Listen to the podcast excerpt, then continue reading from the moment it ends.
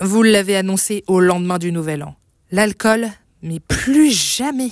Pour les plus courageux, vous allez tenter de faire le Dry January, le mois de janvier sans alcool. Une semaine déjà, je vous félicite. Mais pourquoi l'alcool nous rend ivres? Eh bien, je vais vous le dire dans ce podcast.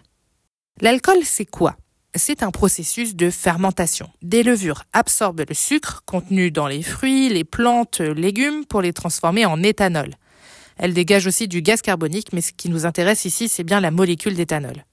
Le saké, le vin, en passant par les bières, toutes les boissons alcoolisées qui existent en sont composées à des degrés différents. Cette molécule est d'abord absorbée par l'estomac, mais elle arrive à traverser les parois du système digestif pour arriver directement dans le sang. Et c'est là que ça se complique pour le corps humain.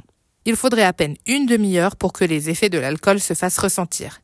C'est le temps de trajet de la molécule d'éthanol vers notre cerveau. Les molécules vont directement toucher certains neurotransmetteurs. L'éthanol et donc l'alcool accélèrent des parties de notre cerveau. On commence par être euphorique, désinhibé, bref, vous connaissez les effets. On pense avoir la voix de Céline Dion, la beauté de Robert Redford, enfin, plus Robert que Redford. Mais consommer à trop forte dose, c'est tout l'inverse l'alcool est sédatif. On finit en blackout. En fait, quand on boit de l'alcool, on perturbe notre cerveau qui ne peut plus fonctionner normalement.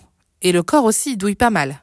L'éthanol va se décomposer dans notre organisme et créer de nouveaux composés chimiques.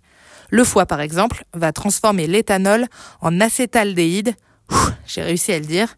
Et c'est lui qui vous fait courir aux toilettes la tête dans la cuvette pour vomir votre combo 5 pintes, 5 cacahuètes de la soirée certaines personnes peuvent être ivres sans boire une goutte d'alcool.